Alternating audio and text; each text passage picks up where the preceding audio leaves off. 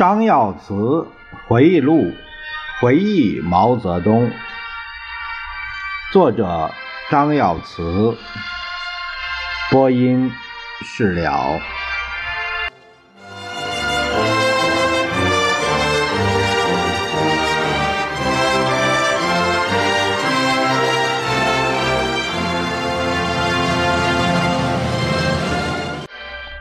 江青一伙早就筹划着要把军权抓到手。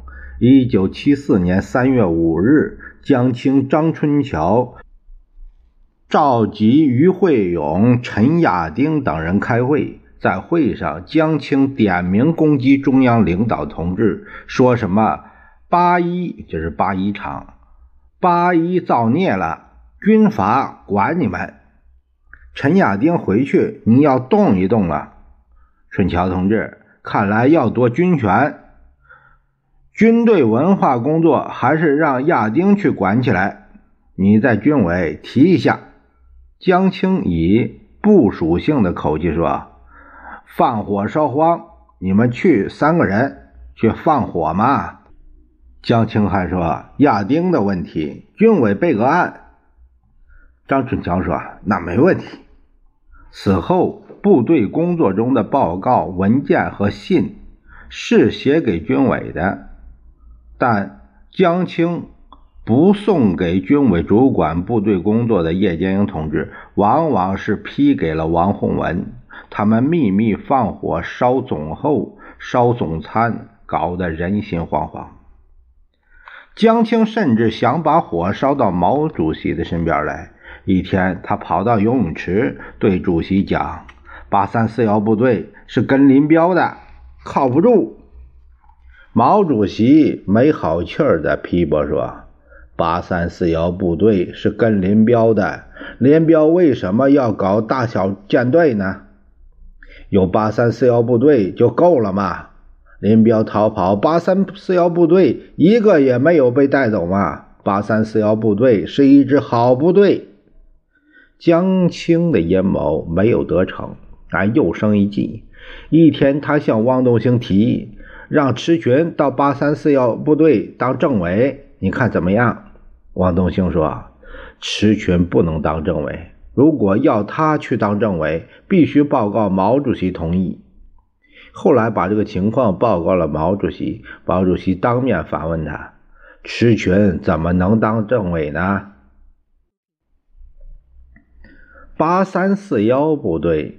当时有八个大队，数千人，是一支林彪害怕江青一伙千方百计想抓到手的部队，但是任何野心家、阴谋家都未能得逞。江青没抓住军队，便决定搞第二武装。一九七四年的一天，江青同王洪文、张春桥说：“现在我们怎样把军队抓过来呢？”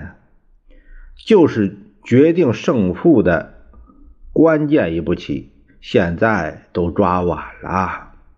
人总不能让尿憋死。我们搞第二武装，造反派还是听我们的话，把民兵组织起来，发给枪支弹药，进行军事训练。到了节骨眼上，把这支部队拉起来，可以同他们较量一番的。江青看着王洪文说。洪文，第二武装你在上海先搞起来，那是你的根据地，人熟地熟，又有群众基础。王洪文点头说：“给民兵的武器要现代化的机枪、大炮，甚至火箭都应该配备齐全。不管出了什么情况，我们都要有自己的武装。权肯定不是靠别人恩赐，而是靠我们自己去夺取。”王洪文多次到上海去，经过精心策划，把武装部改为民兵指挥部，另立系统受四人帮一伙操纵，并力图把它作为篡党夺权的工具。王洪文直言不讳地说：“把我这支队伍建设好，也就是指民兵，就是一个领导权的问题，要把现有的民兵武装牢牢控制在我们手里。”此后几年，王洪文背着党中央和毛主席在上海擅自扩大组织，增加经费，生产军火，储备物资。一九七五年九月十八日，王洪文窜回上海，接见了市委和民兵指挥部的头头。他说：“我最担心军队不在我们手里，因此要建立民兵指挥部，把武装部合并进去。这不是一个组织形式问题。”而是一个战略问题。上海民兵是我和春桥搞起来的，你们可要给我抓好。现在你们要做点思想准备，人家一巴掌打过来，我们是否站得住？主席逝世后，上海民兵工作更加紧锣密鼓了。他们在主席。病逝的第二天，就决定把库存的几十万支枪发到基层民兵手里，以加强第二武装。一九七六年九月二十一日，张春桥、王洪文请徐景贤秘密从上海来到北京，要他汇报民兵准备工作的情况。徐景贤说：“民兵现在可以应付一阵了。”张春桥说：“你回去。”抓紧各方面的准备工作，不能只应付一阵子，要抓紧搞好战备，这是大趋势。不以人的意志为转移，上海民兵责任重大，要注意阶级斗争新动向。说完话的当天，王洪文去上海检查战备落实情况。回到北京后，江青找到王洪文说：“洪文，你现在……”要紧的是抓紧上海的第二武装。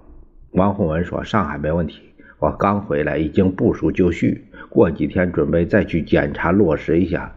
现在最大问题是北京，如果这里的军队控制在我们手里，就什么也不怕了。”其实王洪文并不放心。二十三日又给上海的王秀珍打电话，叮嘱他要提高警惕，斗争。并没有结束。九月二十八日，张春桥又派秘书肖木去上海，向市委常委传达他的指示：阶级斗争形势要经常研究，一方面要提高警惕，一方面要提高信心。当然，要看到阶级斗争是曲折的，看到资产阶级还有力量。问题是谁挂帅？上海还没有真正进行过严重的考验，林彪要在上海搞都没有成功。四人帮商议了分头进行抓枪杆子的活动。江青到了北京昌平某部，王洪文到了保定某部，张春桥到了通县某部，他们分头。串联拉拢煽动部队跟他们走，但是谁也不理他们，没有拉动一个。解放军是忠于党、忠于人民的。